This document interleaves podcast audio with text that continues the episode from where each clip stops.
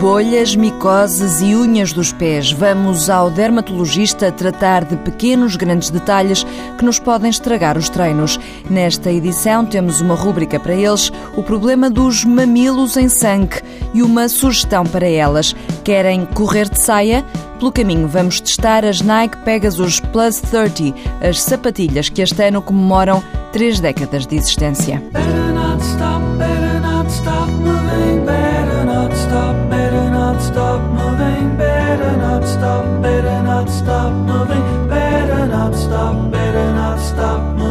Acontece com muita frequência nas provas de longa distância e não é uma imagem bonita de se ver homens com a parte da frente da t-shirt cheia de sangue. Meus senhores, não queremos que os vossos mamilos sangrem e por isso fomos procurar ajuda junto de um dermatologista.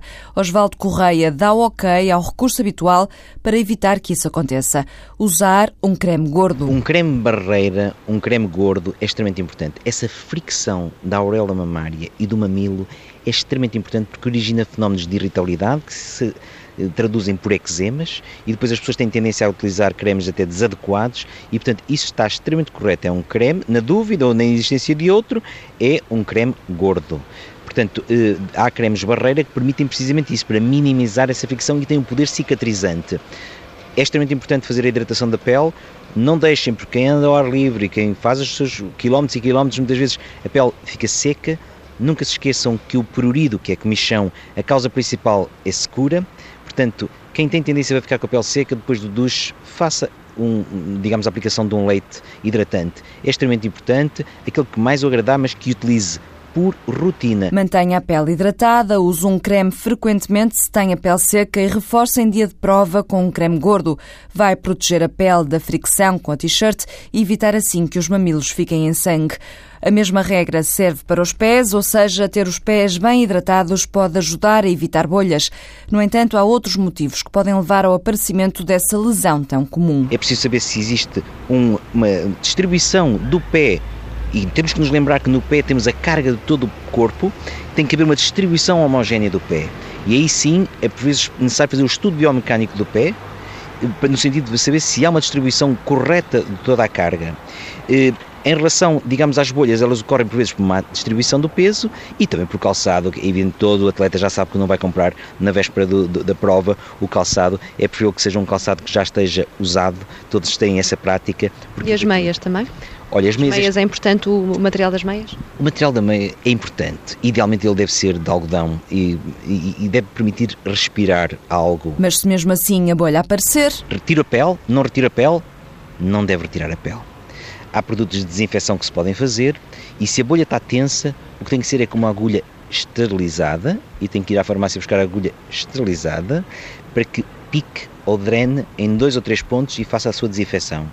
É extremamente importante manter aquela pele que acaba por ser um penso biológico que é, de facto, se não estiver infectado, o melhor penso que nós podemos ter. E ela acabará por depois secar e a seu tempo descascará naturalmente. Deixar a natureza, de uma forma, eh, eu diria, sensata, agir por ela. A natureza às vezes também nos traz outro fenómeno muito desagradável, a micose, aquela que dá uma comichão horrível entre os dedos. Diz o dermatologista Osvaldo Correia que é muito frequente, mas que há formas de evitar. O cuidar do pé, percebendo que é preciso secar muito bem entre os dedos, por vezes até utilizar o secador, eh, se tem, digamos, uma tendência para suor nos pés, porque podemos ter, eh, ter o cuidado de utilizar um pó com ação antifúngica, Portanto, um pó com ação antifúngica tem um efeito secativo e uma prevenção do próprio fungo, poderá ser uma boa ajuda.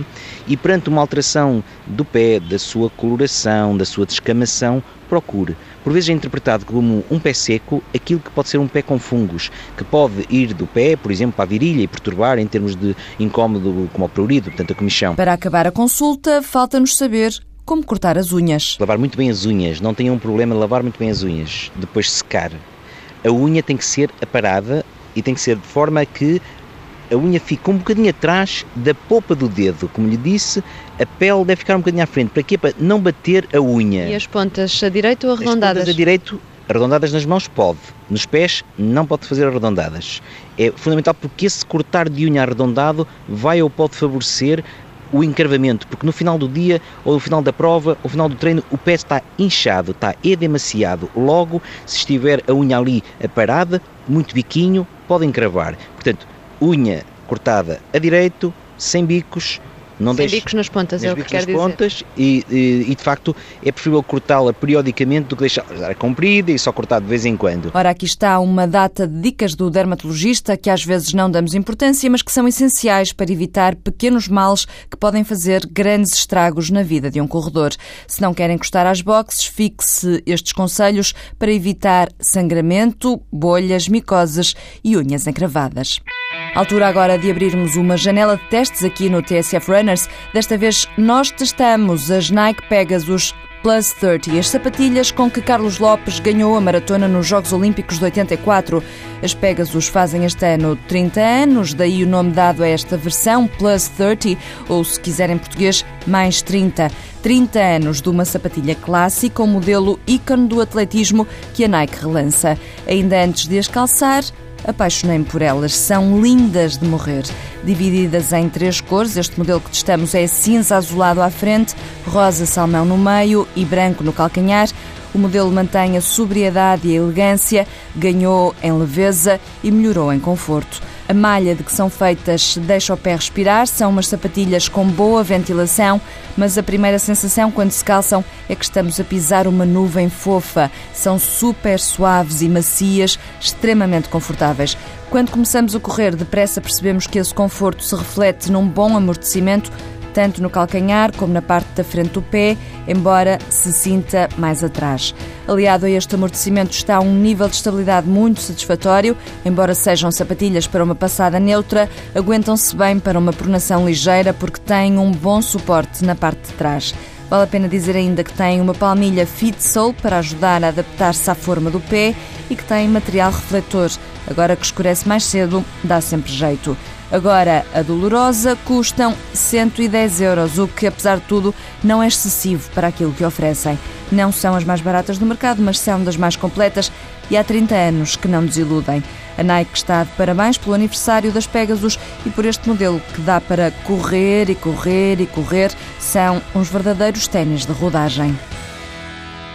Agora vamos correr de saia. Esta parte é mais para as senhoras, mas eles também podem ouvir, até porque, diz Sandra Correia, há muitos homens a comprar as saias para oferecer às meninas. As mulheres eh, realmente correm mais bonitas. Mas como é que são exatamente as saias? Tem um calção por baixo da saia? Como é Temos com calção, com cueca e sem nada. Uhum. Isto porque as pessoas podem, as pessoas que já têm o seu calção ou o seu corsário, podem querer adquirir só a saia. Sandra teve a ideia de começar a comercializar saias para correr quando foi a Boston. Há cerca de dois anos uh, comecei a correr. Já fazia treinos, mas depois comecei a entrar em provas para acompanhar o meu marido, que entretanto é maratonista. E hum, ele foi fazer a maratona de Boston em 2012 e na feira de Boston eu vi uh, aquelas saias de corrida e achei que dava um ar mais feminino, mais giro, as mulheres corriam mais bonitas. Havia muitas mulheres a correr com essas saias? Muitas mulheres a correr de saias e foi precisamente esse número, grande número em grupo que me chamou a atenção. Lisas, às cores, com desenhos, com corações, há saias para todo o gosto. Vá a correrdesaia.com e espreite os modelitos. Também há meias de compressão e fitas para o cabelo. Vista a saia e Move Like Jagger, Maroon 5 com Cristina Aguilera. Boa semana, boas corridas.